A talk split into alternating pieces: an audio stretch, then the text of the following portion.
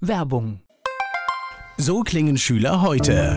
Was habt ihr heute in der Schule gemacht? Keine Ahnung. Und so klingt der Speedlearner. Was habt ihr heute in der Schule gemacht? Heute haben wir sehr viel über Afrika gelernt. Soll ich bei den ägyptischen Pharaonen anfangen und bei den Zulu-Kriegen aufhören? Oder interessiert es dich in Wirklichkeit gar nicht? Speedlearning. Für bessere Noten. Wie wir vom Hoffnungslerner zum Speedlearner werden. Jetzt überall im Buchhandel. Speedlearning. Der nachfolgende Podcast wird Ihnen präsentiert von den Erklärprofis. Erklärprofis.de. Die Erklärvideoagentur wünscht gute Unterhaltung. Antenne Mainz, mein heutiger Gast ist weiblich Name. Dorette Segschneider. Alter. Ich wollte schon immer älter sein, mein ganzes, nein, nicht mein ganzes Leben, das stimmt gar nicht, aber so bis die vier davor stand, weil mir hat mal jemand, ein, jemand auf der Podiumsdiskussion gesagt, also wissen Sie, Sie, Sie müssen ja irgendwie im Kindergartenalter studiert haben und das hat mich tierisch gefuchst und deshalb wollte ich irgendwie immer zehn Jahre älter sein, als ich aussehe. Und das ist so, seitdem die fünf davor steht und jetzt sind wir schon nah dran, ist es anders. Die fünf kann ich mitreden. Ich fand das ganz, ganz gruselig. Das war für mich so das erste Alter, wo ich drüber nachgedacht habe. Genau, so ist es, genau. Ab da anscheinend es irgendwie so endlich zu werden, wobei das ja völliger Blödsinn ist. Die Endlichkeit erreicht uns ja von dem ersten Tag an, wo wir hier sind. Definitiv. Ja. Geburtsort. Bad Neuner-Ahrweiler. Beruf.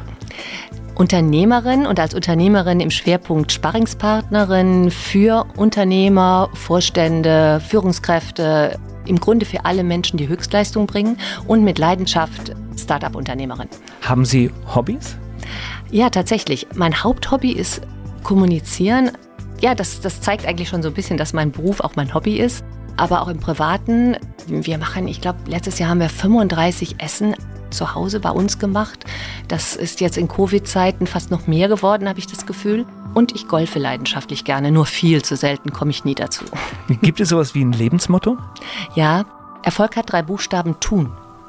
Sehr gut, ja, tatsächlich. Die Menschen, die mit Ihnen zusammenarbeiten, was meinen Sie, sagen die über Sie? Was macht Sie aus? Woran erkennt man Sie? Also ich habe ja vorher reingehört in Ihren Sonntagstalk und habe die Frage erwartet und dann habe ich so nachgedacht, habe ich gedacht, Mensch, kannst du das echt sagen? Irgendwie, das hört sich ja dann so ein bisschen nach Selbstbeweihräucherung an.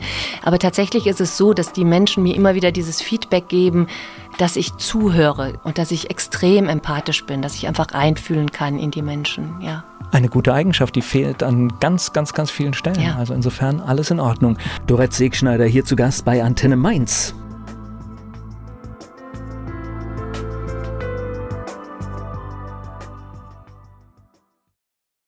Dorette Segschneider, Unternehmerin, Keynote-Speakerin, Journalistin, hier zu Gast bei Antenne Mainz. So, Geburtsort sortiere ich jetzt in den Koblenzer Raum, ne? Ist es irgendwie so die Richtung, oder? Ja, oder? noch ein bisschen mehr, also so zwischen Bonn und Koblenz. Okay, noch finden wir weiter. Uns ganz gut wieder an der Ahr, also direkt an der Ahr gelegen, Ahrweiler. Ja, kleinstädtisch, ne? Ja, also mein Mann ist Wiener, der behauptet immer, ich komme vom Dorf. Ich finde das ziemlich frech, weil Ahrweiler hat Stadtrechte und das schon, ich glaube, wenn die Ahrweiler mir zuhören, ich glaube, es ist schon seit dem 13. Jahrhundert so. Also insofern finde ich, ist es städtisch zumindest. Na, ich glaube, wir, wir Deutsche haben sowieso von, von Städten eine andere Vorstellung, weil das beginnt ja bei uns wirklich im viel kleineren Bereich. Da lachen ja andere Länder über uns. Richtig. Das tatsächlich. Das heißt aber, kleinstädtisch ist schon der richtige Begriff, kann man sagen. Absolut, absolut. Ja. Und, ja. und dort auch groß geworden? Dort auch groß geworden, bis ich 20 war, bin ich aufgewachsen in der Stadt und es ist für mich heute auch noch so, dass ich sage, wenn ich nach Ahrweiler fahre, ich fahre nach Hause. Gleichwohl ich natürlich ein anderes Zuhause habe. Aber so ganz gefühlt ist es meine Heimat, ja. Naja, 20 Jahre prägen natürlich. Absolut, absolut, ja. Und das heißt dort alles, Schule, alles, was dazugehört. Genau, ich habe die Schule gemacht bis zum Abitur und bin dann ein Jahr nach dem Abitur nach Mainz gegangen. Ich frage meine Gäste immer, ob sie gute Schüler waren. Also waren sie eine gute Schülerin? Also ich war eine, ich glaube so eine Zwei-Komma-Schülerin, immer mal up, mal down. Also für mich ist das schon sehr also gut. Ne, außerdem ist das ja gut, ne? Ja. Also zwei ist ja gut. Das ist jetzt. Es war sicherlich auch mal nah am befriedigend, also bei der 2,8 oder so, aber nein, eigentlich schon, ja. So Lieblingsfächer? Mein Lieblingsfach war immer Deutsch. Das war so eins, äh, was sich dann ja auch hinterher in meiner Laufbahn so ein bisschen niedergeschlagen hat. Ich glaube, ich habe sechs Sachbücher geschrieben insgesamt und die deutsche Sprache ist so, ja, schon auch ein Favorite von mir, also etwas, das war jetzt ein englisches Wort und mir wird übrigens nachgesagt, dass ich viele Anglizismen mittlerweile brauche. Ich glaube, das liegt so ein bisschen an meinem Umgang und Umfeld im Beruf. Naja, jeder, der Medien irgendwann mal genossen hat beruflich, der kommt ja gar nicht drum herum. Wenn ich überlege, wie viele englische Begriffe wir für Dinge, die man auch gut Deutsch umschreiben könnte, benutzen, ist es schon manchmal gruselig. Also insofern. Ja, absolut, absolut. Und manchmal kann man es im Englischen einfach schneller auf den Punkt bringen. Ja, im Deutschen, ich habe das mal, ich habe ein Buch geschrieben, das heißt Glück macht Erfolg. Und das ist ein Thema von mir gewesen, Wirtschaftsfaktor Glück, wo ich mich äh, sehr intensiv mit beschäftigt habe. Das stand dahinter. Und jetzt finden Sie mal im Deutschen dieses Thema Glück. Da müssen Sie immer sagen, was Sie meinen. Und im Englischen können Sie halt sagen, Sie sagen Happiness oder Sie sagen Fortune oder Luck. Und dann wissen Sie gleich genau, was damit gemeint ist. Na gut, der Deutsche hat ja auch, glaube ich, mit Glück und sowas, glaube ich, auch ein Problem. Ich glaube, ja, also, also, wir stellen uns ja bei vielen Dingen schwierig an, wo, wo andere Länder ganz viele Umschreibungen haben und dann sind wir so. Genau. Ja. ja. Nach Mainz ging das sehr gezielt, weil, weil klar war, wo es beruflich hingehen sollte? Nein, das ist ein Stück aus meinem Leben, den ich aber, das ich gerne mit Ihnen teile an der Stelle. Ich habe tatsächlich meinen Vater, da war ich Anfang 20 an einem Autounfall verloren, von jetzt auf gleich. Und eigentlich war geplant, dass ich das elterliche Unternehmen übernehme, dass ich also hineinwachse in den Verlag. Wir hatten einen Buchverlag zu Hause. Und ja, und durch dieses einschneidende Erlebnis ist es dann so gewesen, dass ich mich einfach neu orientieren musste und dann bin ich, habe ich einfach ein Praktikum gemacht beim Südwestfunk in Mainz damals, weil ich mit nichts da stand. Also ich stand völlig ohne Geld an. Ich musste mir mein Studium selbst finanzieren und damals hat dann der Studioleiter gesagt, na ja, also ich würde Sie gerne als freie Mitarbeiterin übernehmen. Aber es gibt zwei Voraussetzungen. Also Sie können nur entweder Jura oder BWL studieren. Denn ich brauche einen Journalisten, der entweder eine Bilanz lesen kann oder der einen Prozess begleiten kann. Die anderen, davon habe ich genug. Also wenn Sie jetzt Politik studieren wollen oder was auch immer, das bitte nicht. Ja, und dann habe ich mich für BWL entschieden, habe dadurch beim Südwestfunk mein Studium finanzieren können und von da an wurde es ein bisschen zielstrebiger. Ich spreche gleich weiter mit Dorette Segschneider. Dorette Segschneider hat mit Anfang 20 ihren Vater verloren und damit war die Idee, den Verlag des Vaters irgendwann mal zu übernehmen, nicht mehr aktuell und so kam sie zum Journalismus und nach Mainz. Sie ist hier zu Gast bei Antenne Mainz. Das heißt, der Plan wäre vorher schon gewesen, den, den Verlag zu übernehmen. Genau. Okay, und genau. das hat sich halt einfach durch das Unglück dann total das erledigt. hat sich damit erledigt. Das war einfach damals so. Ich, wir waren, meine Schwester und ich, wir waren Anfang 20 und es war, das waren Zeiten, wo sie als zwei junge Frauen, also ich glaube, man hatte fast das Gefühl, noch junge Mädchen, so einen Verlag nicht übernehmen konnten in der Zeit oder es war zumindest für uns nicht möglich. Und ja, und so habe ich dann eine andere Entscheidung getroffen. Und die Betonung liegt, glaube ich, auch auf in dieser Zeit. Mhm. Ich glaube, heute, wär, heute wäre wahrscheinlich schon viel mehr möglich, weil wir, weil wir offener geworden sind, aber ich kenne das, das war früher oft so, dass man gesagt hat, ah, der ist noch zu jung, der kann das nicht machen oder die ist noch zu jung, die kann Na klar, und da kommen wir wieder auf die Kleinstadt zurück. In so einer Kleinstadt, das war ja sehr traditionell und dann saßen sie vor dem Bankvorstand um auch natürlich bestimmte Finanzierung für ein Unternehmen zu sichern in einer Zeit, die natürlich eine Krisenzeit für so ein Unternehmen war. Und da war das einfach nicht möglich. War dann Mainz auch so ein Startpunkt? Ich meine, das ist, das ist ja eine harte Zäsur im Leben. War das, war das auch so ein Neustartpunkt dann einfach? Ja, tatsächlich. Das war ein, ein absoluter Neustart für mich und ein richtig guter. Also ich habe mich dann in Mainz sehr erfolgreich etablieren können. Also zum einen das gesamte Studium lang beim Südwestfunk arbeiten können und dürfen. Und das hat mich natürlich ja extrem positiv auch beeinflusst für den Rest der beruflichen Laufbahn. Also auch den nächsten Karriereschritt habe ich sicherlich deshalb machen können. Radio oder Fernsehen? Nee, der nächste war dann Fernsehen. Okay. Ich bin dann, nachdem ich fünf Jahre beim Südwestfunk war und nach dem Studium habe ich dann eine Festanstellung da bekommen. Und dann baute das ZDF Dreisat damals gerade eine neue Börsensendung auf, die Dreisat-Börse. Und ja, und da war ich ziemlich vom Anfang an, also Ende 89, ja, und jetzt können viele rechnen.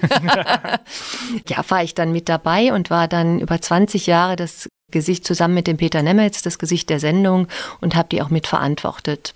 Ich merke das immer, wenn man heute Bilder aus den 80ern sieht. Ich fand das in dieser Zeit ziemlich locker, aber ich glaube, wenn man heute drauf guckt, finde ich, die Zeit war ganz schön verstaubt eigentlich und noch wirklich sehr traditionell im negativen Sinne. Und ich glaube, eine Frau als Gesicht für Wirtschaft war damals schon fast eine Sensation, oder? Ja, also ich war die erste Frau für die öffentlich-rechtlichen an der Börse damals.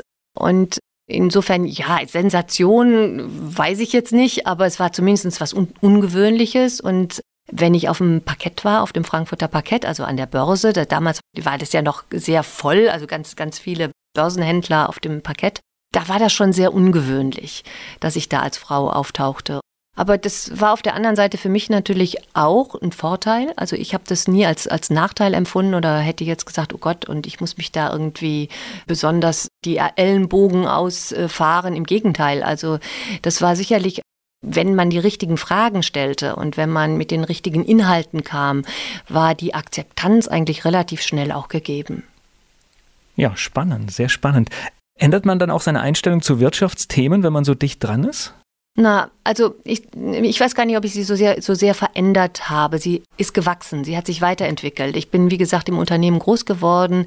Unternehmerisches Denken ist einfach so ein Teil meiner DNA. Das ist sicherlich auch der Punkt, warum ich dann nach 20 Jahren zum Beispiel gesagt habe, so, ich mache jetzt nochmal was ganz anderes. Ich will jetzt nochmal unternehmerisch aktiv werden und ja, befreie mich so ein bisschen aus diesem öffentlich-rechtlichen Kokon, der ja dann doch um einen herum gesponnen wird Insofern, ja, ich habe mich extrem weiterentwickelt, auch inhaltlich. Ich hatte zum Beispiel die Chance, fürs ZDF mehrere große Dokumentationen zu machen. Ich habe das Handover Shanghai-Hongkong gemacht, damals die Wirtschaftsberichterstattung. Ich war in Singapur und habe einfach auch viel gesehen. Das hört sich immer alles sehr phänomenal an, war es sicherlich auch, aber es war auch sehr tough, weil wir haben sicherlich so 12, 14 Stunden Tage gehabt und sehr kleines Budget, weil Dreisat war jetzt nicht ZDF, sondern Dreisat war eine kleine, schlagkräftige Truppe. Und, aber es war eine faszinierende und tolle Zeit, ja. Na, ich glaube, alles, was immer so Aufbruch ist, also auch hier, das kann man jetzt nicht mit Dreisat vergleichen, aber als wir hier den, den Start hatten, das sind natürlich spannende Zeiten, wenn etwas Neues aufgebaut wird, weil man hat ja auch Möglichkeiten, die es sonst einfach nicht gibt, weil halt Dinge neu gedacht werden. Absolut, ja. Und Dreisat war insofern schon eine kleine, kleine Sensation. Ja, gut, das war natürlich, abgesehen davon, dass es natürlich auch eine, eine tolle Idee von dem damaligen Intendanten, ja, Mainzer Intendanten Stolte war. Es war schon auch eine Spielfläche. Also, dass eine Börsensendung in einem Kultursender stattfinden konnte, war natürlich natürlich schon mal per se was Besonderes und schon auch ein Aufbruch in dieses Thema und auch es gibt so einen schönen Vergleich. Als ich angefangen habe mit der Börse, da haben die Deutschen den DAX noch im Zoo gesucht und den Nikkei als japanisches Reisgericht gesehen. Das hat sich dann ja glücklicherweise geändert. Gleich geht's weiter im Gespräch mit Dorette Segschneider. Wir waren gerade beim Thema Geldanlage angekommen und das Verständnis dafür ist in Deutschland gar nicht so ausgeprägt. Dorette Segschneider ist meine Gesprächspartnerin hier bei Antenne Mainz. Ja, Interesse an Geldanlagen. Es ist besser geworden, aber noch nicht gut genug, glaube ich. Nein, da geht noch was, da bin ich absolut bei Ihnen. Also, weil das ist, ja, also gerade heute in der Zeit ist es eigentlich ein Thema, das wirklich sehr wichtig ist. Mit, man muss sich damit auseinandersetzen. Und ich verstehe auch diese, diese Bedenken nicht, weil ich gucke jetzt hier auf, ein, auf einen Discounter, wenn ich aus dem Fenster rausschaue und da sind ganz viele Produkte drin, die man täglich kauft und es ist sinnvoll, darüber nachzudenken, ist das nicht vielleicht auch eine, eine Geschichte, wo ich mein Geld anlege, ja? Ja, das eine ist das Thema Geld anlegen und ich, ich glaube, das ist die, die Einstellung ist die risikoaffine Einstellung der Deutschen dahinter, was Kapitalanlage betrifft. Die Deutschen verlassen sich lieber auf andere. Das ist, das sehen wir ja. Wir geben ja gerne Verantwortung ab, äh, gerade auch bei diesen Dingen. Und in dem Moment, wo ich mich am Kapitalmarkt engagiere, in dem Moment, wo ich Aktien kaufe, übernehme ich natürlich auch ein Stück weit eine Mitverantwortung für dieses Unternehmen. Das hat sich natürlich in den Zeiten vom neuen Markt etc. nicht unbedingt bewahrheitet, weil die Leute gerne raus und rein, Trauma, reingegangen ja. sind und das heute sicherlich auch noch so ist. Da hat sich auch wahnsinnig viel geändert in der Schnelligkeit der Anlage. Aber grundsätzlich, glaube ich, sind die Deutschen nach wie vor eben extrem risikoaffin und horten ihr Geld mittlerweile, glaube ich, lieber unterm Kopfkissen als dass sie es anlegen in Aktien. Was aber verrückt ist in ja, der, was heutigen, total verrückt ist, in der heutigen Zeit, weil absolut. dafür, dass ich nichts bekomme und das Geld definitiv weniger wert wird. Ja, ja richtig, ja. Ja, das ist schon spannend. Jetzt hätte ja so eine öffentlich-rechtliche Karriere, da das war ja durchaus in den 80er und 90er üblich. Das haben viele angestrebt und hätten sich dort fürs Leben eingerichtet. Richtig, ja Das hätte gut gepasst, ja. Aber wie ich eben schon gesagt habe, das war so dieses unternehmerische Blut, was einfach in mir fließt. Und ich weiß gar nicht, ob es mir nicht genug war. Es gab sicherlich auch inhaltliche Gründe damals, als ich dann die Entscheidung getroffen habe. Also es, es, waren mehrere Perspektiven, die dazu geführt haben.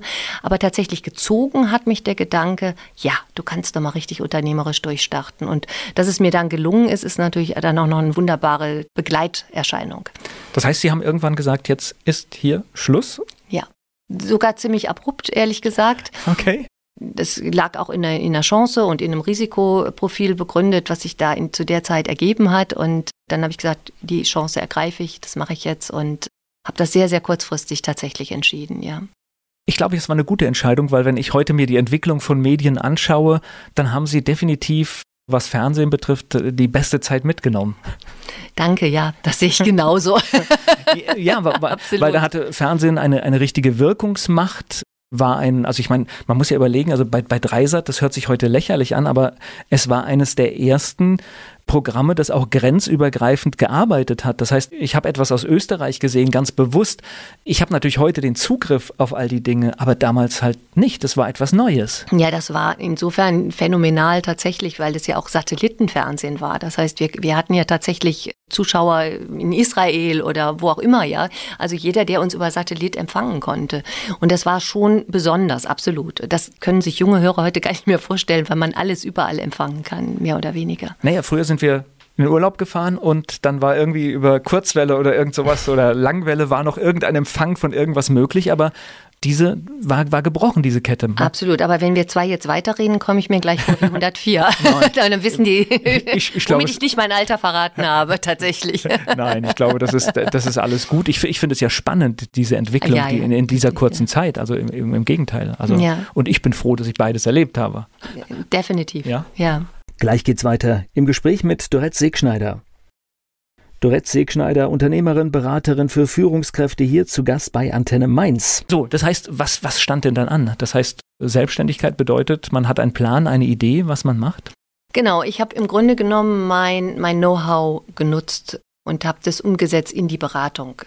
Ich habe ja, wie gesagt, über 20 Jahre eine Wirtschaftssendung moderiert. Ich habe an die 1000 Interviews geführt mit Vorstädten, mit Führungskräften, mit Chefvolkswirten, mit Unternehmern, also mit Menschen, ja, ich sage das heute gerne so in der Kurzform, die Höchstleistung bringen. Und auf der anderen Seite habe ich ja selber 20 Jahre vor der Kamera gestanden. Das heißt, ich habe ja ein unglaubliches Wissen, was es heißt, ein, äh, jetzt gerade in dieser Zeit übrigens, wo es um virtuelles Coaching geht, äh, beziehungsweise um virtuelle Auftritt geht, um virtuelle Führung geht bei Unternehmern. Ich habe 20 Jahre lang in dieses kleine Loch geguckt, ne, wo die jetzt bei Zoom gucken. Die meisten gucken ja leider nicht rein, sondern alle. die gucken leider runter, ja, und wundern sich dann, dass ihnen die Mitarbeiter nicht folgen, weil sie sie gar nicht angucken. Ich habe gerade einen Digitalkongress mitgemacht, wo ich wieder erstaunt war, dass ein Vorstand äh, und auch ein Moderator die ganze Zeit redet und redet, wirklich tolle Inhalte, aber immer runterguckt auf das Bild, mit dem er kommuniziert, anstatt da oben in dieses, in dieses Kameraloch zu schauen, um eben tatsächlich präsent zu sein. Also dieses Wissen habe ich genommen und habe ich auch genutzt. Dann habe ich unterschiedliche Coaching-Ausbildungen gemacht, habe aber auch eine Trainerausbildung gemacht, so dass ich Coach selber ausbilden könnte und auch kann und habe mir sehr viel Wirtschaftswissen noch mal zusätzlich im Bereich von Leadership. Ich habe ja Wirtschaft studiert. Aber da hat sich natürlich über die Jahre und Jahrzehnte wahnsinnig viel getan. Und ich bilde mich nicht nur im Bereich des Coachings fort, sondern seit zehn Jahren bin ich jetzt selbstständig. Auch permanent bin ich auf Kongressen, auf Leadership-Kongressen, um eben auch da State of the Art zu sein. Ich kann nur Sparring sein für einen Unternehmer, für einen Vorstand, wenn ich tatsächlich auf Augenhöhe unterwegs bin, auch bei den Themen. Wenn ich die ja, Führungsthemen einfach auch von der Pike auf nicht nur erlebt habe, sondern auch die Theorie dahinter gelernt habe. Naja, und ich glaube, das ist in einer schnelllebigen Welt, geht es, glaube ich, in vielen Bereichen gar nicht mehr anders, als dass man ständig sich informiert und das Neueste mit reinholt. Exakt. Also ich denke, auf vielen Unternehmern sage ich immer, ich, ich nenne das immer Silicon Valley Strategie. Wenn Apple gewartet hätte, bis das iPhone auf dem neuesten Stand ist, dann hätten wir das heute noch nicht im Markt. Die schießen ja alle zwei Wochen oder wie oft kriegt ja, man Microsoft gäbe es nicht. So, Microsoft gäbe es nicht, ja. ja. Und das ist ein, ein, ein Prinzip, was ich ein Stück weit verinnerlicht habe für mich. Ich bin dann einfach gestartet und auch heute immer ist mein Anspruch, das immer weiter zu verbessern. Auch um meinen Coaches oder Klienten oder wie auch immer die Sparringspartner, wie auch immer man sie nennt, tatsächlich immer profundes Wissen zu spiegeln und auch die Fragen zu stellen.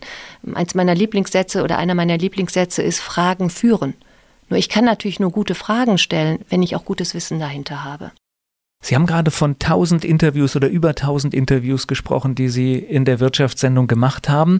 Ist es jetzt so wie bei mir? Das heißt, wenn ich mit meinem Gast oder mit Ihnen jetzt spreche, wir kennen uns danach. Ist das bei Ihnen genauso gewesen? Hatten Sie so viel Zeit, dass Sie dann wirklich auch gute Kontakte, ein gutes Netzwerk gebildet haben? Nein, definitiv nicht. Also, also Fer das, Fernsehen geht schneller, ne? Genau, Fernsehen ist schneller und Fernsehen in dem Falle, es war Wirtschaftsfernsehen, es war spezifisch Börsenfernsehen. Die Interviews waren in den meisten Fällen fachspezifisch. Ja, also die waren heute über den japanischen Markt und morgen äh, ging es über den deutschen Markt. Es ging heute über Renten und morgen über Aktien. Wir hatten auch Phasen, haben wir zum Beispiel mehr softe Anlagethemen gemacht, also sogar Versicherungsthemen, solche Themen. Also es war ein breit gefächertes Wissen, was immer wieder gefragt war ja, trotzdem, trotzdem spannend. Aber Fernsehen funktioniert halt auch ein, ein bisschen anders wie Radio. Genau, das, das ist, ja die Themenvielfalt ist sicherlich ähnlich wie, wie beim Radio, ist gar keine Frage. Aber die Interviewzeiten sind natürlich viel, viel kürzer. Also wenn wir hatten, wenn wir Interviews von fünf Minuten hatten, dann waren das schon ellenlange Interviews. Ja, viele Interviews waren drei Minuten oder 3,30. Das heißt, im Fernsehen ja. hat man auch Angst vor dem Abschaltfaktor? Ja, sicherlich. Das ist einmal das und zum anderen ist es auch ein Kostenfaktor, weil wir haben ja insgesamt für eine komplette Sendung hatten wir damals 30 Minuten und dann möchte man natürlich auch so viel Information wie möglich rüberbringen.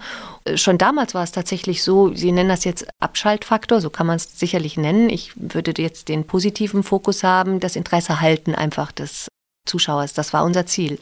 Ja, aber so, so ticken ja tatsächlich Medien, kann man ja auch offen darüber sprechen, dass äh, Absolut. man nach diesen Punkten sucht, wann, wann wird ausgestiegen und heute wird noch schlimmer gemessen, weil heute sehen wir es parallel auch noch im Internet. Das Richtig, heißt, man, ja. man schaut dann und sagt, oh, da war jetzt ein Punkt und versucht den zu analysieren. Gleich geht's weiter im Gespräch mit Dorette Segschneider.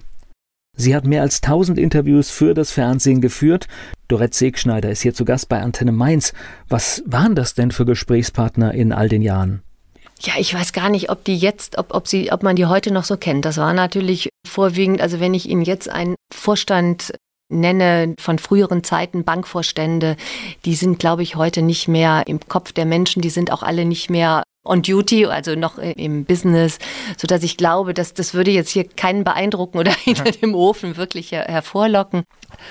So, selbstständig, das bedeutet, man muss auf sich aufmerksam machen. Jetzt sind Sie medial geschult. Das heißt, Sie hatten schon ein bisschen Handwerkszeug, um zu sagen, hallo, hier bin ich. Ja, und das wissen Sie wie ich oder wie alle Zuhörer, das reicht heute nicht mehr. Das Aufmerksammachen ist die eine Seite. Ich habe eigentlich über die letzten zehn Jahre eher über Netzwerken gearbeitet. Das habe ich tatsächlich nicht mitgenommen vom ZDF, weil die öffentlich-rechtlichen zumindest vor zehn Jahren, und ich kann ja nur reden, was vor zehn Jahren war, ich weiß nicht, wie es heute ist, das eher restriktiv gesehen haben. Also, dass man jetzt mal mittags mit jemandem essen ging oder so oder mit dem Interviewgast ging ja schon per se nicht aufgrund unserer Sendungskonstellation. Ich konnte ja jetzt schlecht mit einem Vorstand von einer Gesellschaft, Aktiengesellschaft essen gehen mit dem ich hinterher ein Interview führe, vielleicht auch ein kritisches und wo der Zuschauer von mir erwartet, dass ich tatsächlich auch eine kritische Meinung habe und dass ich hinterfrage.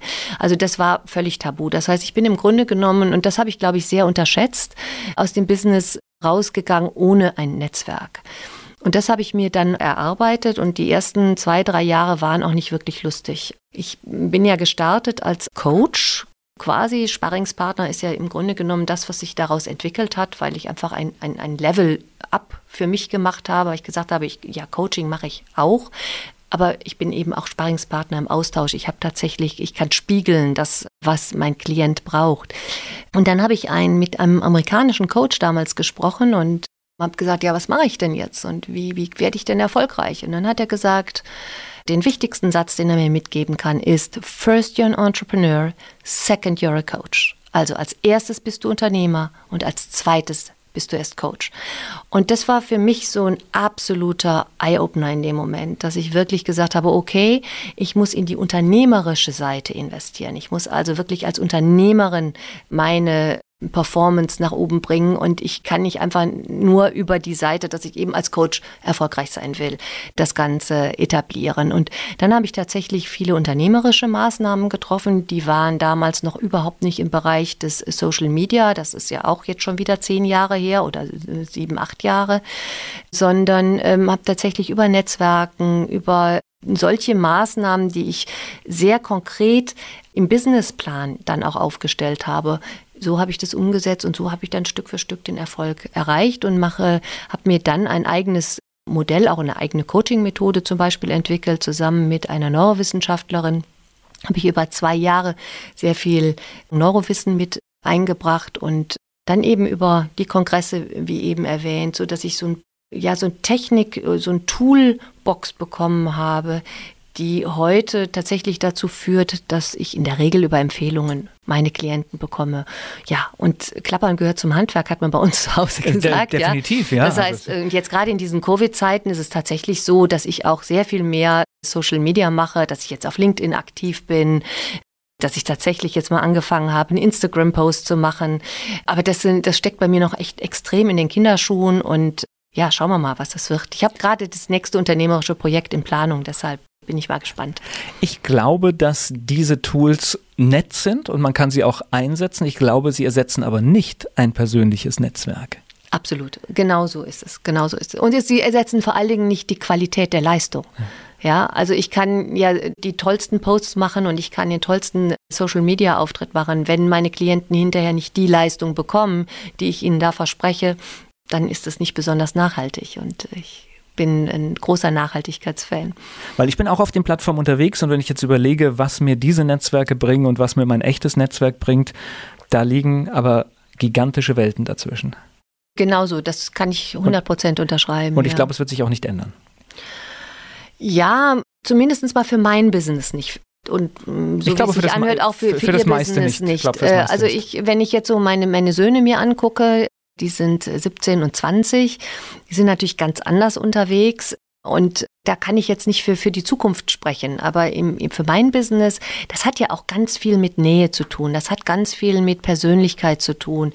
Mag man sich? Ist die Wellenlänge da? Ich arbeite zum Beispiel so, dass bevor ich mit einem Klienten tatsächlich arbeite, dass ich immer in der Praxis, heute natürlich auch online, dass ich immer ein zwei Stunden Gespräch mit dem Klienten führe, völlig kostenlos, damit ich so ein Gespür dafür bekomme und auch er ein Gespür dafür bekommt, ist das der richtige Weg, ist das die richtige Partnerin, ist das der richtige Austausch, ist das die Wellenlänge, die ich gesucht habe? Und damit auch ich entscheiden kann, kann ich hier was bewirken. Äh, definitiv. Ich halte das für, für, für mit eine der wichtigsten Dinge, die man machen muss bei Kundenbeziehungen, ob das stimmt weil beide sparen verdammt viel Geld, wenn es nicht stimmt. Ja. Weil, weil, wenn man einen Kunden über Jahrzehnte mit sich schleppt, der nicht zu einem passt, das ist eigentlich eine Katastrophe. Ja, und im Coaching oder Sparring ist das natürlich auch tödlich, ja, denn wenn er nicht zu einem passt, dann stimmen auch die Ergebnisse nicht und dann funktioniert das einfach nicht. Also das ist extrem wichtig. Und gleich geht's weiter im Gespräch mit Dorette Segschneider. Fernsehredakteurin und Moderatorin, heute Beratung von Top-Unternehmern. Dorette Segschneider ist hier zu Gast bei Antenne Mainz. Sie haben jetzt gerade gesagt, Netzwerken angefangen, harte Arbeit. Das heißt wirklich so klassisch, wie ich mir das vorstelle. Man geht auf die entsprechenden Events, man geht auf Messen, man geht dorthin, wo man all die Menschen, die man gerne in seinem Umfeld hat, äh, haben möchte. Also wirklich so diese harte Arbeit? Ja, jein, jein. Ich, ich bin gar nicht auf so vielen Events. Ich habe tatsächlich das ganz große Glück, dass ich insgesamt mein, mein Netzwerk, mein gesamtes Business-Netzwerk schon in den letzten zehn Jahren sehr organisch gewachsen ist. Also viel auch zum Beispiel über wir gehen mal lunchen, wir gehen mal einen Kaffee trinken, wir telefonieren mal. Viel auch, ich habe zwei eigene Netzwerke gegründet, wo es natürlich dann auch sehr viel leichter ist, entsprechende Menschen dann auch in dieses Netzwerk hereinzuziehen und dann, das hat ja auch viel mit Schneeballeffekt zu tun. Ja, ja klar, wenn also, ein gutes Netzwerk ne, ist, ja. Ja, und in dem Moment, wo ich dreimal sehr gute Arbeit geleistet habe mit einem Unternehmer, dann ist es ja häufig so, dass sie weiterempfohlen werden. Und so ergibt sich dann ein Netzwerk. Und dann bin ich in unterschiedlichen Netzwerken tatsächlich auch drin, wo ich einfach Mitglied bin das hat mich auch immer weitergebracht. Wobei eigenes Netzwerk gründen ist natürlich immer die beste. Sehr cool, ja. sehr cool. Und das macht einen Riesenspaß, ja. Es ist Arbeit, ja. Und Auf der anderen Seite hat es eine extrem hohe Qualität und das ist von der Qualität her hoch. Es ist von der Quantität her dieses Netzwerk eher niedrig gehalten. Also es findet drei bis viermal im Jahr statt. Aber die Qualität macht es letztendlich. Ja, nur. Also ja. tatsächlich. Und vor allem, man kann ja ein bisschen selbst die Regeln bestimmen, was ja wahrscheinlich der größte Vorteil ist, wenn man sein eigenes Netzwerk oder seine eigene Einrichtung Absolut. Mit. Und ich sage mal, mein Netzwerk hat sich zum Beispiel auch extrem erweitert. Ich habe ja zwei Bücher im Fatzbuch Verlag geschrieben, also bei der FAZ. Und das sind natürlich schon auch so Meilensteine, wo sie Anfragen bekommen und wo das Feedback von Menschen dazu führt, dass sich ein Austausch ergibt und aus dem Austausch dann wiederum häufig auch ein Kundenkontakt. Gleich geht's weiter im Gespräch mit Dorette Segschneider. Dorette Segschneider ist hier zu Gast bei Antenne Mainz. Lassen Sie uns über Ihre Arbeit sprechen, insofern das möglich ist, weil ich denke, da ist äh, extrem viel Vertraulichkeit notwendig. Das heißt, das sind wirklich Führungskräfte, das ist ein DAX-Vorstand oder, oder wie muss ich mir das vorstellen, der mit Ihnen quasi seine Situation durchspricht? Exakt. Also es, es gibt ja natürlich unterschiedliche Fälle, mit denen ich zusammenarbeite und mein Lieblingssatz in dem Zusammenhang immer ist, ich bin die Frau für die schwierigen Fälle. Also tatsächlich, wenn es Situationen gibt, die, ich habe jetzt gerade einen angehenden DAX-Vorstand, den ich begleiten darf, der auch extrem reflektiv ist in dem Bereich, dass er sagt, okay, ich habe echt die Empathie nicht gepachtet. Das ist nichts, womit ich groß geworden bin, das ist nichts, was ich kann. Auf der anderen Seite schon sieht, dass das die Notwendigkeit jetzt ist, dass es gerade in diesen Zeiten, ich habe gerade gestern ein Statement von dem äh, Lufthansa-Vorstand Spohr gehört, der, der Spohr, der da steht und sagt, Empathie ist das Wichtigste, was wir im Moment brauchen.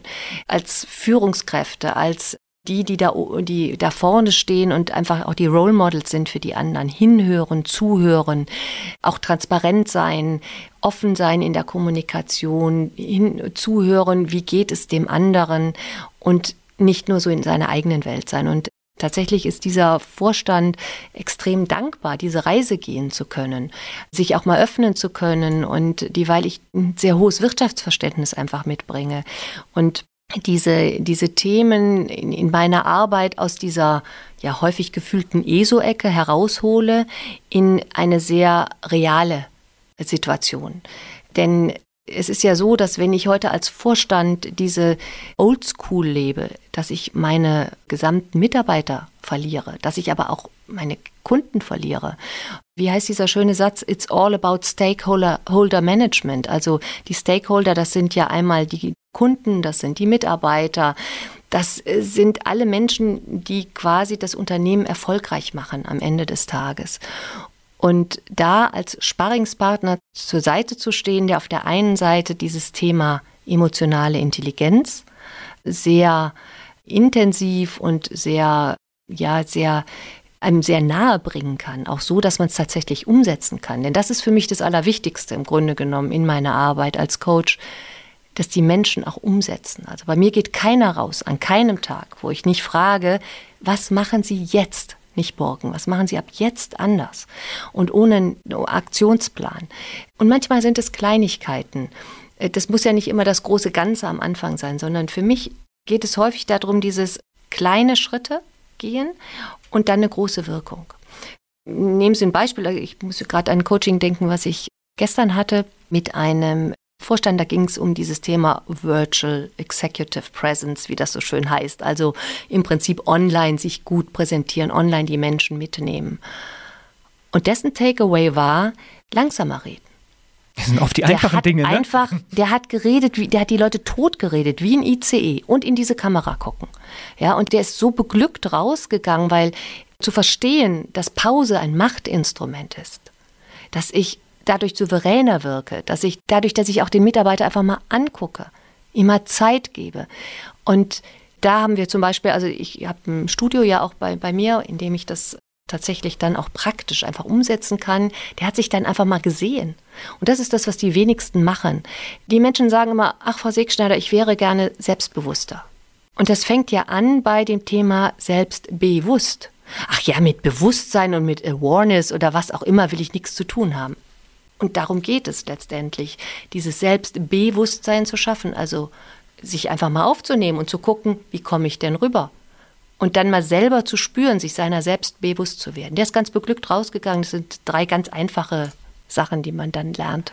Obwohl ich das jetzt ganz hochspannend finde, weil es sind ja oft Menschen, die sind es gewohnt, vor der Öffentlichkeit zu sprechen. Das sind Leute, die harte Entscheidungen treffen können und die auch kommunizieren müssen und das dann tatsächlich auch Selbstbewusstsein im Coaching ein, ein Thema ist. Das amüsiert mich fast, aber die haben wahrscheinlich die gleichen Probleme, die jeder hat. Ne? Ach ja, die sind ja Menschen wie, ja. wie Sie und ich. Ja, das ist ja am Ende des Tages, haben wir ja alle dieses wenn, wenn sie es reduzieren, haben wir ja alle diese Angst, nicht geliebt zu werden und diese Angst, nicht genug zu sein. Das ist ja so eine Urangst die jeder Mensch hat. Und der eine kann sie besser überspielen als der andere. Und in Krisensituationen kommen solche Ängste natürlich schon eher hoch. Nehmen Sie eine andere Situation. Wenn Sie in der Kommunikation haben Sie ja immer mit der Vorderbühne und der Hinterbühne zu tun. Wir beide sehen jetzt unsere Vorderbühne und da kommunizieren wir, aber wir wissen ja gar nicht, was geht auf der Hinterbühne ab. Das ist jetzt bei uns beiden gar nicht schlimm, weil wir haben ja ein gemeinsames Thema, wir sind uns einig und wir freuen uns, dass wir miteinander reden können. Das wird an der Stelle schwierig, wenn es in Konfliktsituationen reingeht. Und wenn ich dann lerne, durch Zuhören, durch Hinhören, durch Empathie die Hinterbühne mit in das Gespräch einzubinden, dann kann ich ja unglaublich viele Konflikte zum Beispiel minimieren oder gar ausschalten. Dann auch meine eigene Hinterbühne zu verstehen. Was weiß ich, ich, ich komme rein und ich sehe in einem Meeting, ich bin Führungskraft, ich sehe im Meeting, da dattelt schon wieder einer, der andere kommt zu spät und ich ärgere mich über den, aber ich sage nichts. Dann läuft das Meeting und dann irgendwann fauche ich den an. Und dann sagt der, ja, so, so schlimm war das ja jetzt gar nicht, was ich gemacht habe. Und dann zu verstehen, das war eigentlich die Hinterbühne, war eigentlich hätte ich dem sagen sollen, als er reinkommt, hey, das nervt mich, wenn hier immer einer zu spät kommt oder es nervt mich einfach, wenn ihr immer auf mit den Handy, Handys daddelt oder aber was auch immer. Diese Hinterbühne einfach auch anzusprechen, Ansprechbarkeit von Themen, das ist häufig was, was gerade Menschen, die keine emotionale Intelligenz haben, und da kommen wir wieder auf diesen Vorstand zurück, der hat das ja für sich selber zugegeben, dass ich habe einfach keine, ich bin unempathisch, der dann plötzlich sieht, wow, das hat ja einen riesen Nutzen. Und über diese Schiene sind die sehr verständnisvoll plötzlich. Und ich spreche gleich weiter mit Dorette Segschneider fehlende emotionale Intelligenz in der Führung, fehlende Empathie, das war gerade Thema in meinem Gespräch mit der Unternehmerin Dorette Segschneider.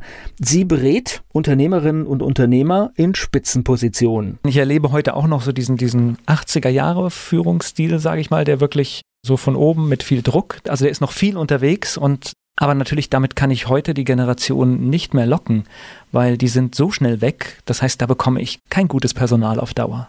Ja, das ist natürlich einmal dieses Thema War of Talents, also wie bekomme ich meine Mitarbeiter und dadurch natürlich auch ein hoher Druck, Führungsstil zu verändern und entsprechend einen moderneren Führungsstil anzupassen oder zu leben.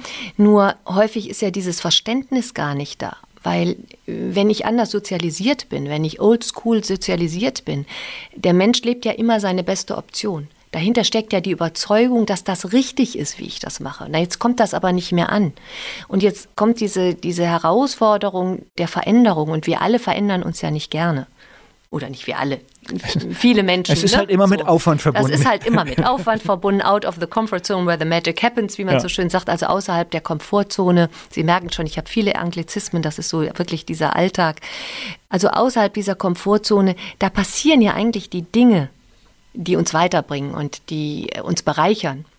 Und das sind wirklich coole Momente im Sparring und auch im Coaching, das zu erleben, wenn dann Menschen, die in der Oldschool sozialisiert waren, verstehen, dass wenn sie diese neuen Wege gehen, dass sie damit so viel mehr bewegen können, so viel mehr erreichen und auch selber so viel zufriedener, ich will jetzt gar nicht das Wort glücklicher in den Mund nehmen, aber doch mit sehr viel mehr Bereicherung auch im Alltag dann damit umgehen. Das heißt aber, es kommen Menschen zu Ihnen, die einfach merken, mein altes Konzept funktioniert nicht mehr. Ja, die einen merken es und die anderen bekommen es gesagt. Also beides, ne? Okay. wobei die, ja, die es gesagt ist schöner, ne? Ja, merken ist das Bessere, wobei die, die es gesagt bekommen, wie gesagt, mit denen arbeite ich auch nur zusammen, wenn dann klar ist, ja, den Weg möchte ich gehen und ich verstehe das. Deshalb kein Coaching, ohne dass ich zwei Stunden mit jemandem gearbeitet habe oder zumindest eine Stunde mich ja, dieses, dieses Geben und Nehmen. Und ich kann natürlich viel geben, aber es geht nicht darum, dass der Coachie dann nur nimmt, sondern es ist ganz wichtig, dass er für sich selber quasi das Zepter in die Hand nimmt, insofern schon nehmen, und dann Selbstverantwortung übernimmt und tatsächlich die Dinge ändert. Und auf diese spannende Reise einfach dann auch gerne geht. Und Sie freuen sich das dann auch, wenn Sie die Chance haben, das vielleicht mal im Außenauftritt zu sehen, dass das ankommt? Ja, absolut. Ich meine, ich arbeite mit ganz klaren Vorgaben, auch Erfolgsfaktoren. Also ich gehe ein Coaching nur an oder ein Sparring, wenn auch Erfolgsfaktoren vorher festgelegt werden. Das heißt, es werden Ziele definiert? Es werden ganz klar Ziele definiert. Also die Reise ist jetzt nicht einfach out of the blue und wir gucken mal, wo wir landen, sondern es werden ganz klar Ziele definiert. Und für mich ist der Outcome extrem wichtig. Das heißt, nach einem Jahr, also die meisten, die meisten Reisen gehen erst mal ein Jahr und dann begleite ich spontan oder so als Sparringspartner, je nach Situation, aber ein Jahr lang begleite ich regelmäßig. Zeit, Zeitraum braucht man ja auch, um einfach zu sagen, es ist was passiert. Genau, und, ja. genau, das braucht man. Und dann gibt es ja sogenannte, kennen Sie bestimmt, 360-Grad-Feedbacks, die gemacht werden in Unternehmen, wo dann eben einfach von außen auch gespiegelt wird, was hat sich getan. Und das ist auch etwas, was ich während des Prozesses immer wieder anfrage. Also ich arbeite ziemlich aufwendig, dass es gibt immer eine Nachlese quasi nach einer Coaching-Session oder nach einer Sparring-Session, wo dann immer wieder auch ich anfrage, fragen Sie doch bitte Ihren Mitgeschäftsführer oder fragen Sie doch bitte, wen auch immer, Ihren Aufsichtsrat, wo merken die einen Unterschied? Wo müssen sie vielleicht noch etwas verändern? Wo können sie sich noch verbessern? Also dieses Feedback ist extrem wichtig. Ich finde, wenn man einfach nur so in so eine Coachingreise geht, kann man natürlich auch. Es kommt ja auch immer darauf an, welches Ziel definiert ist. Aber wenn es im Unternehmen ist, wenn es ein Unternehmenscoaching ist, das auch im Unternehmen verankert ist und auch unternehmerische Ziele erreichen soll, dann ist ein Feedback, also ohne Feedback gar nicht möglich in meiner Welt. Auf dieser Ebene, wo Sie mit Menschen sprechen, hören Sie, glaube ich, Dinge, die so ein Vorstand nicht jedem erzählt, oder? Ja, das, das ist definitiv so. Das liegt an der Vertrauensebene, die sich natürlich dadurch auch aufbaut. Und das ist Teil des Jobs. Und ohne die Öffnung zu, also ohne dass der, der Klient sich öffnet, funktioniert natürlich der Prozess nicht so gut. Sicherlich kann man dann auch Ziele erreichen, aber je mehr er sich öffnet, je mehr Vertrauen besteht und das, also ich habe es eigentlich nur erlebt, dass die Menschen sich öffnen. Und dazu kommt, das muss ich auch sagen, dass ich mich auch extrem öffne. Also ich, ich nehme meine Klienten immer mit auf meine Reise. Ja, ich habe beispielsweise nach 15 Jahren Moderation eine Panikattacke gehabt mitten in der Live-Sendung. Oh, schön. Was nicht wirklich lustig ist, ja. ja. Sie können sich das wahrscheinlich vorstellen oder auch nicht mehr. Sie stehen ja jetzt auch schon ewig vor, der, äh, vor, vor Mikrofon. Und da haben mich Glaubenssätze eingeholt, die mich irgendwie 15 Jahre geprägt haben. Und ich hatte keine Ahnung, dass es die gab. Das heißt, das war schon eine Situation, wo jeder von außen gesagt hat, das kann doch gar nicht sein. Du machst so tolle Sendungen. Seit 15 Jahren moderierst du, ob Talkshows, ob Podiumsdiskussionen oder ob, ob die äh, Sendung oder, oder, oder oder Vorträge. Aber was tatsächlich in mir vorging, das habe ich natürlich mit niemandem geteilt. Und dann hat mich das tatsächlich körperlich eingeholt und Heute bin ich natürlich mega froh, dass das der Fall war, weil so entspannt vor Mikrofon bin ich nie gewesen wie danach, also nach, nach einer langen Reise dann. Und solche Situationen teile ich mit den Vorständen. Wie bin ich da rausgekommen? Wie habe ich das geschafft? So dass schon auch sehr schnell klar wird, also auch der Top-Profi hat eine Hinterbühne. Jetzt haben Sie mich natürlich neugierig gemacht. Das heißt, was, was ist passiert? Faden verloren und nicht mehr weitergewusst und wirklich raus oder? Mm, ja, also es war tatsächlich so, dass ich gar nicht wusste, dass es eine Panikattacke ist. Ich habe gedacht, ich hätte schlecht gegessen, weil wir haben ja immer abends gesendet um 21.30 Uhr, war also vorher Essen. Und das Rotlicht ging an und ich merkte, wie mir so der Kreislauf wegging. Wir hatten immer 30 Sekunden Begrüßung und dann kam anderthalb Minuten ein Film.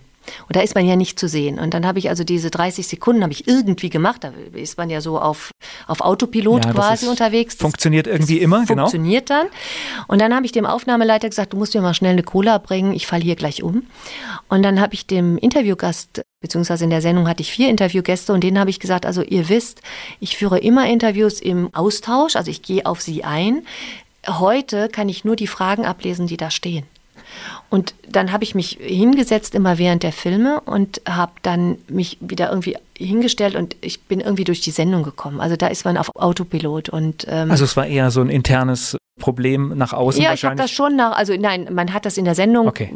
ich müsste mir die Sendung tatsächlich nochmal angucken. Ach, ich weiß gar nicht, ob man das machen muss. ja, aber das ist, ich finde es faszinierend, weil ich kenne natürlich ein paar Geschichten, wo, wo jemand wirklich in der Sendung alles verloren hat oder den... Genau, ich kenne auch Kolleginnen oder Kollegen, die umgefallen sind, alles das gibt's ja. Aber das Spannende ja. ist, dass bei vielen Dingen ist, wenn man sich es wirklich anschaut, neutral, dass es oft nach außen gar nicht so schlimm aussieht, wie es eigentlich da drin sich ja. anfühlt. Natürlich sind alle Kollegen wahrscheinlich in, in hoher Panik dann, die Kamera machen und sonst was und in der Regie sitzen. Ich ja, glaub, und, und mein, die finden mein, das nicht lustig. In genau, und, und mein, mein anderer Moderationskollege, der, der stand auch schon, äh, also den habe ich, hab ich auch gesagt, er soll sich bitte in, in die Regie setzen. Er saß sonst wir haben so einen Hauskanal am ZDF, da kann man überall, egal in welchem Büro man sitzt, eben das, die Sendung dann per Studio sehen. Und dadurch hat er das mitbekommen und dann äh, saß er schon in der Regie und ja, kam dann Gott sei Dank in dem Falle nicht zum Einsatz.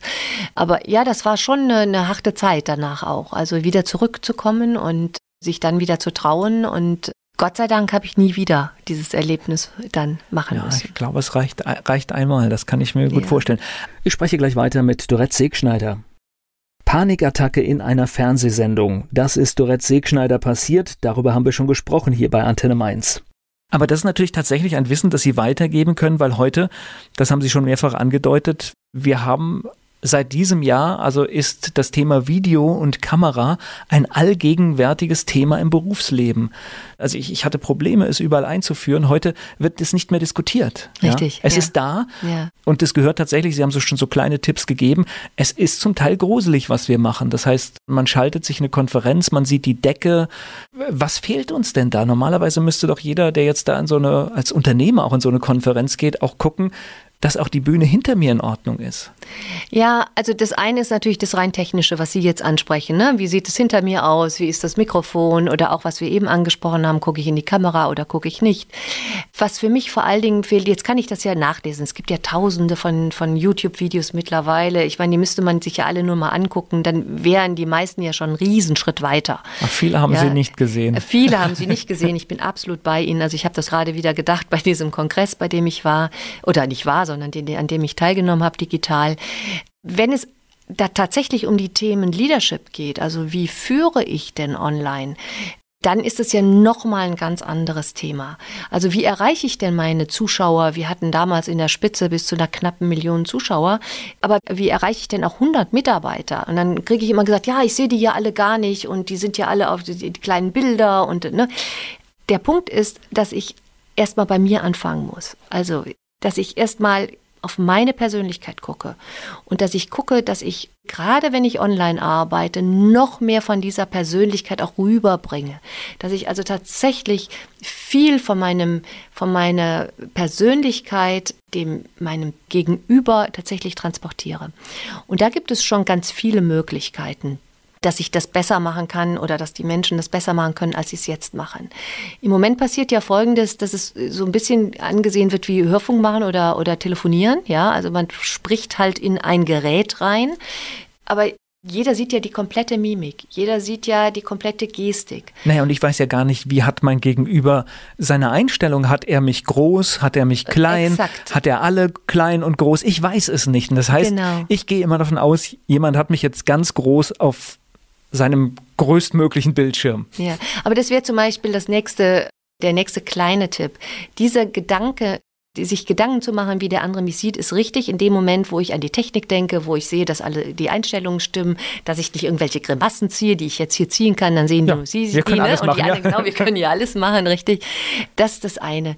Aber das andere ist, das dann auszuschalten. Also nicht die ganze Zeit im Kopf zu haben, wie sehen mich denn die anderen, sondern tatsächlich das machen Sie ja auch nicht sonst, wenn Sie mit einem Menschen, der Ihnen gegenübersteht, überlegen Sie ja auch nicht die ganze Zeit, wie sieht er mich jetzt, sondern tatsächlich die Persönlichkeit rüberbringen. Also mehr aus dem Bewusstsein herausarbeiten, aus dem Selbstbewusstsein herausarbeiten, als aus dem anderen Bewusstsein. Also es geht ja ums Selbstbewusst und nicht ums andere Bewusst. Ja, und das ist so sicherlich ein Thema, wo viele Menschen dran arbeiten können und dann eine Selbstverständlichkeit bekommen und so tun, als ob ich einfach, ne, wenn ich in die Kamera gucke, in dieses Loch, dann tue ich so, als ob ist ja vor mir. Je selbstverständlicher ich damit umgehe, je mehr ich mir vorstelle, dass das tatsächlich die Person ist. Das hat viel mit diesem Thema Imagination zu tun. Also tatsächlich mir auch vorstellen, da sitzt jemand. Und das Erste, was ich jedem empfehle, ist das eigene Bild wegklicken. Weil das ist das Allerschlimmste. Wenn man das eigene Bild hat, dann guckt man ja doch immer wieder runter, ja. Sehe ich jetzt gut aus, ne? sitzt, sitzt doch alles ist richtig, alles perfekt, ne? ist genau, alles ja. perfekt, etc. Das eigene Bild wegklicken und am besten auch das der Person. Wenn die Person spricht, dann hole ich mir das gerne wieder, um auch zu gucken, geht es der gut, was hat die für eine Ausstrahlung und dann kann ich halt auch online einfach mal andere Tools nutzen. Wenn ich sehe, ein Mitarbeiter, hm, der hat mir jetzt nicht so gut gefallen, dann vielleicht auch mal tatsächlich direkt zum Hörer greifen und sagen, hey, ich habe dich da gerade gesehen und äh, wollen wir mal reden? Ja, ja, glaubst du, brauchst du mal eine, irgendwie eine Minute von mir? Also auch da einfach mal zu anderen Maßnahmen greifen als den üblichen. Ja, aber, aber ich glaube, das kommt bei Ihnen auch rüber, weil letztendlich ist ja die Situation, die wir jetzt erreichen wollen mit den Videokonferenzen, nichts anderes, als wenn ich jetzt zu 50 Leuten in einem Raum spreche. Die gleiche Situation machen wir jetzt im virtuellen Bereich genau und deswegen so. müssen wir natürlich auch genauso präsent rüberkommen. Ja, und wir müssen vor allem mehr, mehr ja. an unserer Energie arbeiten, denn wenn die 50 Leute im Raum sind, dann haben wir per se die Energie. Nur wenn die da nicht sind, dann müssen wir sie ja in uns selber schaffen. Und das ist etwas, wo man auch wieder über dieses Thema Bewusstsein dran arbeiten kann und sich einfach mal immer wieder selbst anschauen. Ich habe mir zum Beispiel in meiner gesamten Karriere jede einzelne Sendung sofort nach der Sendung angeguckt. Also wir haben erst immer eine Redaktionskonferenz gehabt etc. Dann bin ich nach Hause gefahren, habe mir die Sendung angeguckt, immer. Und habe mir angeguckt, was kannst du besser machen. Und dieses Level Up, das waren manchmal nur Mikroschritte, die ich gegangen bin. Nur das hat mir natürlich extrem viel gebracht im Laufe der Karriere. Ja klar, weil man auch ein Gefühl für sich auf dem Bildschirm bekommt, genau. weil es ist ein Unterschied, ob man vor der Kamera steht oder Exakt. das Bild nachher sieht. Ja. ja, klar. Und dieses Vertrautsein zum Beispiel mit dem eigenen Bild, das Vertrautsein mit der eigenen Stimme, das macht so viel aus, weil wir uns einfach sicherer fühlen. Auch das hat was mit Selbstsicherheit zu tun und Selbstvertrauen, weil wir vertrauen uns dann plötzlich. Wir können einfach reden und denken, oh ja, jetzt passt's, jetzt kommt's richtig rüber. Nur dahinter steckt ein Stück Arbeit. Gleich geht's weiter hier bei Antenne Mainz im Gespräch mit Dorette Segschneider. Dorette Segschneider berät Führungskräfte, darüber spreche ich mit ihr hier bei Antenne Mainz. Wenn Sie jetzt mit einem Unternehmer sprechen, wir hatten jetzt jemanden, der Empathie braucht oder, oder da ein Problem hat, aber was sind denn noch die Aufgabenstellungen? Wo können Sie noch helfen? Also die Bandbreite ist natürlich extrem groß. Ich überlege jetzt gerade ein, ein Fallbeispiel. Ich hatte einen Direktor aus einem Unternehmen aus der Automobilbranche, einen Automobilzulieferer und der war extrem toxisch.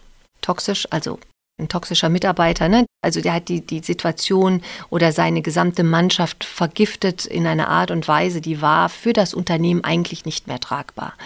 Und er war gleichzeitig der brillanteste Kopf strategisch im Unternehmen. Das sind Kombinationen, die leider sehr oft vorkommen. Das ist leider eine Kombi, die häufig vorkommt. Ja. Und hat das Board entschieden oder die, der Vorstand entschieden und hat gesagt, also wir müssen uns eigentlich von ihm trennen. Der war, ich glaube, 15 Jahre im Unternehmen und er hat so viel Schaden angerichtet und wir müssen uns eigentlich von ihm trennen. Und dann haben die gesagt, okay, wir sagen, er konnte ein Jahr mit mir arbeiten und hat sich das auch selber übrigens dann gewünscht. Nach diesen zwei Stunden hat er sich selber dann gewünscht, mit mir auch zu arbeiten, weil er schon auch die Defizite gesehen hat. Nach acht Monaten hat er dann einen Zwei-Jahres-Vertrag bekommen. Also tatsächlich auch dann an der Persönlichkeit oder die Persönlichkeit entwickeln, weiterentwickeln. Und der war so, so beglückt am Ende. Ja, weil er dem war das gar nicht klar, was, wie viel Schaden er angerichtet hat. Weil dadurch, dass er strategisch so brillant war, haben sie ihn auch so ein bisschen gehätschelt und gehegt und es hat sich keiner so wirklich getraut, ihm was zu sagen. Bis dann das Fass übergelaufen ist, dann gab es einen Vorfall und ja.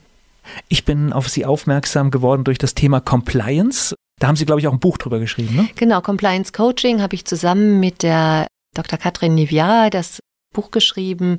Das ist ein Stück weit ihre Erfindung, weil sie gesagt hat, als Anwältin, ich brauche an meiner Seite, wenn ich schwierige Compliance-Fälle habe, ganz brotnotwendig einen Coach.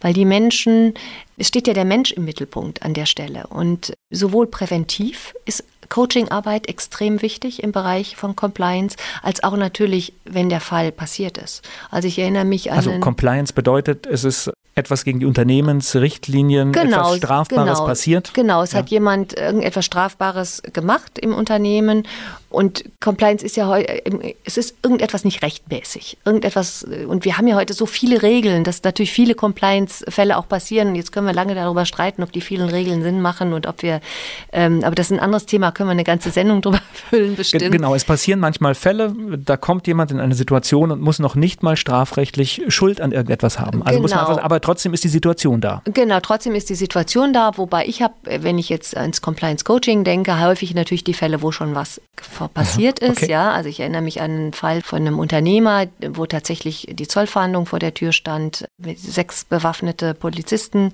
Das ist kein tolles Gefühl. Das ist äh, und das war ein, ein klassischer mittelständischer Unternehmer, der von der Pike auf das Geschäft und sein Unternehmen aufgebaut hatte. Und der saß wirklich heulend vor mir. Und da kann man natürlich schon auch mit Coaching extrem viel bewegen. Den habe ich handlungsfähig gemacht einfach. Der war über die ersten zwei Wochen, als er auch nicht reden konnte oder wollte, sagte, er hat nichts mehr machen können. Er war so wie gelähmt, weil natürlich schon auch ein Straftatbestand im Raum stand. Er ist übrigens dann komplett freigesprochen worden und ist alles gut gegangen, Gott sei Dank. Aber zunächst mal, es war kurz vor Weihnachten, war die Angst groß, Weihnachten nicht zu Hause zu verbringen. Und er war völlig handlungsunfähig. Und den habe ich durch die Zusammenarbeit mit mir ist er tatsächlich dann wieder handlungsfähig geworden und zwar tatsächlich schon nach einer gemeinsamen Session, wobei diese Session dann tatsächlich einen ganzen Tag gedauert hat. Also wir, ich mache häufig auch acht Stunden Tage, dass ich einen ganzen Tag mit den Menschen arbeite und der hat dann, das kann man ganz praktisch erzählen, der hat einfach alle Themen hingelegt, auf Karteikarten hingelegt, wo er im Moment handlungsunfähig ist. Die hat er auf rote Karteikarten gelegt. Und dann haben wir gelbe Karteikarten draufgelegt, wie er handlungsfähig wird. Also was muss er machen, um ins Handeln zu kommen? Und dann haben wir, ich habe so einen Schredder, und dann haben wir die roten Karteikarten alle in den Schredder gesteckt. Manchmal braucht es so eine haptische Lösung. Dass es weg ist. Das war einfach Kaputt, weg. genau. Ja, das ja. Handlungsunfähige war weg. Und dann hatte er ganz viele Handlungsaufforderungen. Und der ist tatsächlich nach Hause gefahren oder ins Unternehmen gefahren und er hat gesagt, Frau Sigschneider, ich habe jeden einzelnen Punkt abgearbeitet. Ich war top motiviert und ich habe wieder kommuniziert, was natürlich auch für die Anwaltsarbeit ein Riesenvorteil war, weil der hat komplett zugemacht vorher. Und das ist auch für einen Anwalt dann extrem schwierig zu arbeiten. Also für den eigenen Anwalt. Für den eigenen Anwalt ja. in dem Moment, ja. Ja, klar. Ja. Und das ist ja fatal, in dem Moment handlungsunfähig zu sein, das ist ja eigentlich eine Katastrophe, weil wenn eine solche Situation einbricht, dann muss man ja gerade besonders viel handeln. Absolut. Und da zahlt natürlich die Erfahrung, die wir eben besprochen haben, für mich dann auch wieder ein, dieses Thema handlungsfähig unter Druck. Das ist eins meiner Kernthemen im Sparring mit den Menschen, weil ich einfach gelernt habe, das können Sie bestätigen, ja, im Live-Geschäft, ich habe, ich würde mal sagen, 95 Prozent meiner Fernsehzeit, äh, Moderationszeit habe ich live gemacht und die Sendung moderiert. Und da muss man ja handlungsfähig sein unter Druck. Da gab es ja Situationen, wir sind um 21.30 Uhr live auf Sendung gegangen und ich erinnere mich noch an einen Fall, da kam der Schlussredakteur rein, das ist ja der dann die Sendung verantwortet und hat um 21.25 Uhr gesagt, wir müssen die komplette Sendung umstellen, weil an der Wall Street was passiert war. So, ja. das hieß für mich, jede Moderation neu schreiben. Denn man schreibt ja zu jedem Film, der kommt Anmoderationen. Das gab jetzt neue Filme. Das heißt, in jede, während ein Film lief, habe ich wieder neue Anmoderationen geschrieben. Also handlungsfähig unter Druck, das ist das, was mir in Fleisch und Blut übergegangen ist. Ja, das ist ein richtig spannendes Thema und ich kann mir das auch richtig vorstellen, weil dass da jemand auch Probleme hat, weil ich glaube, es ist auch traumatisch, wenn dann irgendwie der Zoll wirklich in der, wie, wie man es kennt, auf einmal im eigenen Unternehmen rum werkt, ja? Ja, das ist absolut traumatisch und das war das sicher Machtverlust. Ist absolut, ist genau. Also auch die Themen wie Machtverlust und dieses Gefühl des Machtverlusts ist, das ist ja zunächst mal nur ein Gefühl. Und entscheidend ist ja in dem Moment, dass man die Macht, sich auch diese Gefühlsmacht wieder zurückholt. Und das ist dann die Aufgabe, einfach im Sparring und im Coaching das zu leisten. Und das ist natürlich nicht getan mit einmal sehen, sondern das ist dann auch ein Prozess gewesen, den wir dann gemeinsam gegangen sind tatsächlich. Und ich habe ein extrem tolles Feedback am Ende auch bekommen, jetzt in dem speziellen Fall, auch in anderen Fällen natürlich. Und ja, und das ist schon auch für mich einfach beglückend immer wieder. Ich liebe meinen Job. Gleich geht's weiter im Gespräch mit Dorette Segschneider. Dorette Segschneider ist Unternehmerin, Sparringpartner für Top-Unternehmer und sie ist hier zu Gast bei Antenne Mainz. Sie sitzen in, in Wiesbaden, haben ja. dort Ihre, ihre ja. Büros. Ja. Genau, da haben wir ein Studio, wo ich auch mein Startup habe. Das äh, nennt sich My Image Film. Da machen wir Self-Promotion-Videos, so zwei Minuten, also zum Beispiel für Anwälte, für Ärzte, für Coaches etc. Die kommen da hin und nehmen mit, mit Teleprompter im Studio zwei Minuten aufnehmen und das ist das eine. Und, und mit richtigem Coaching. Und dann dazu tatsächlich noch ein richtiges Coaching immer. Aber mein Hauptbusiness ist tatsächlich das Sparring. Und da nutze ich aber ganz oft das Studio auch, auch für Medienauftritte. Es gibt ja viele, die kommen zu mir, weil sie ins Fernsehen kommen, weil sie einen Auftritt in der Talkshow haben. Solche Themen sind natürlich Themen, die mich anfliegen, logischerweise wenn man selber 20 Jahre vor der Kamera Naja, das ist, ist auch verheerend. Also ich habe vor kurzem einen ganz schlimmen Auftritt gesehen von jemandem, der für die Fleischindustrie sprechen musste in, ich glaube, es war bei Hart aber fair. Dem hat das Coaching gefehlt. Und ich ja. schwitze ja dann mit äh, und, und, sitze und mir tun diese Menschen leid, aber man darf natürlich unvorbereitet in eine solche Situation nicht gehen. Absolut. Also das ähm, machen sicherlich immer noch viel zu viele. Das liegt natürlich auch an der Masse der Sendungen, die wir heute haben.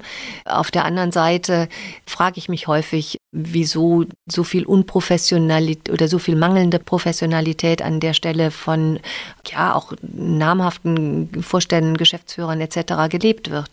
Ja, und so ist es. Also die Deutschen haben ja, also insofern bin ich ja fast beim Thema geblieben, was meinen Beruf betrifft. Also die Deutschen haben ja eine ambivalente Beziehung zum Thema Aktie, definitiv auch zum Thema Coaching.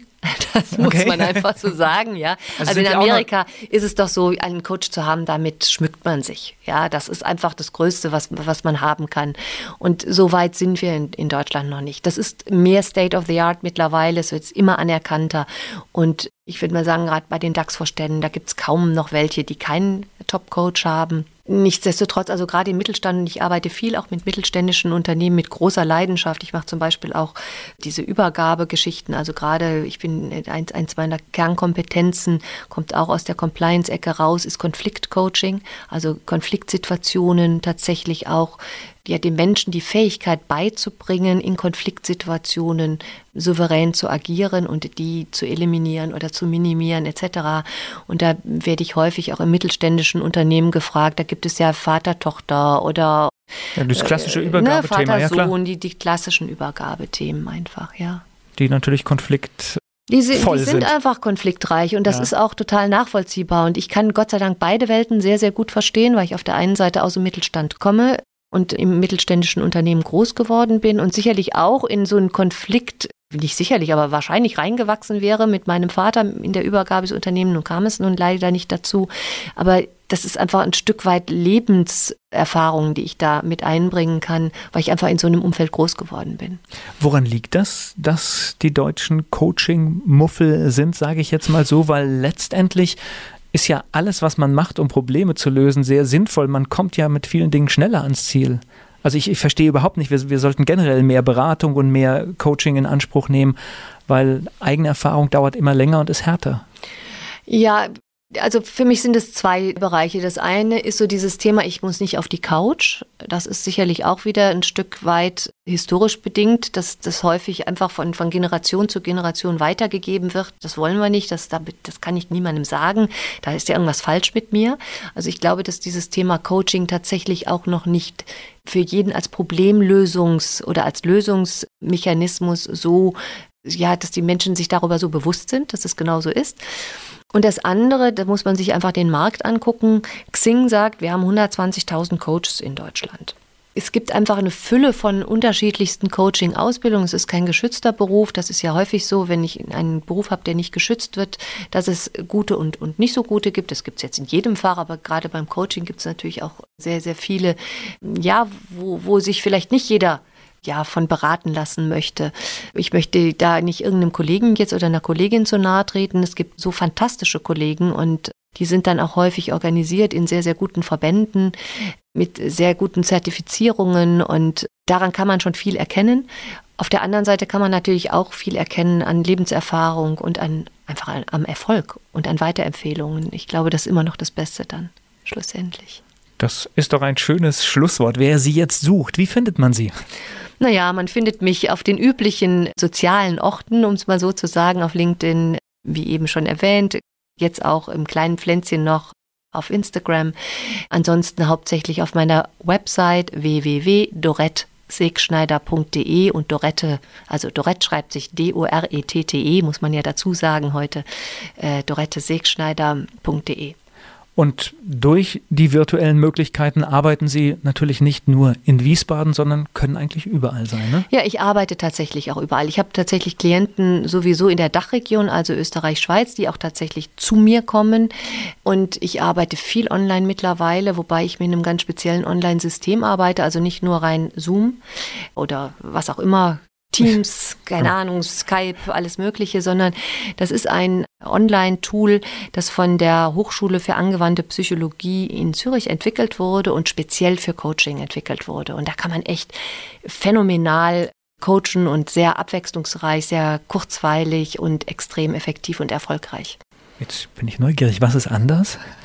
Anders ist tatsächlich, dass Sie auf dieser Plattform ganz viele Möglichkeiten von Coaching-Tools haben, die Sie mit einbeziehen können. Angefangen von an die 1000 Bilder. Also ich kann zum Beispiel einen Konferenztisch nehmen und dann habe ich Figuren, die ich da platzieren kann. Dann kann ich aber auch sagen, also keine Ahnung, mein Chef ist im Moment wie ein Löwe und dann kann ich mir einen Löwen holen und den das da heißt, einbauen. diese Dinge, wo man also auch in der Präsenz spielen würde. Interaktive Tools, Okay. ja, Ressourcenbäume, systemisches Coaching, alle möglichen Optionen sind da äh, gegeben und das macht das Coaching nochmal oder hebt es nochmal auf ein anderes Level einfach. Das Online-Coaching. Ich bedanke mich für das Gespräch. Super gerne. Ich bedanke mich für die Einladung. Dieser Podcast wurde präsentiert von den Erklärprofis. Erklärprofis.de Werbung. So klingen Schüler heute. Was habt ihr heute in der Schule gemacht? Keine Ahnung.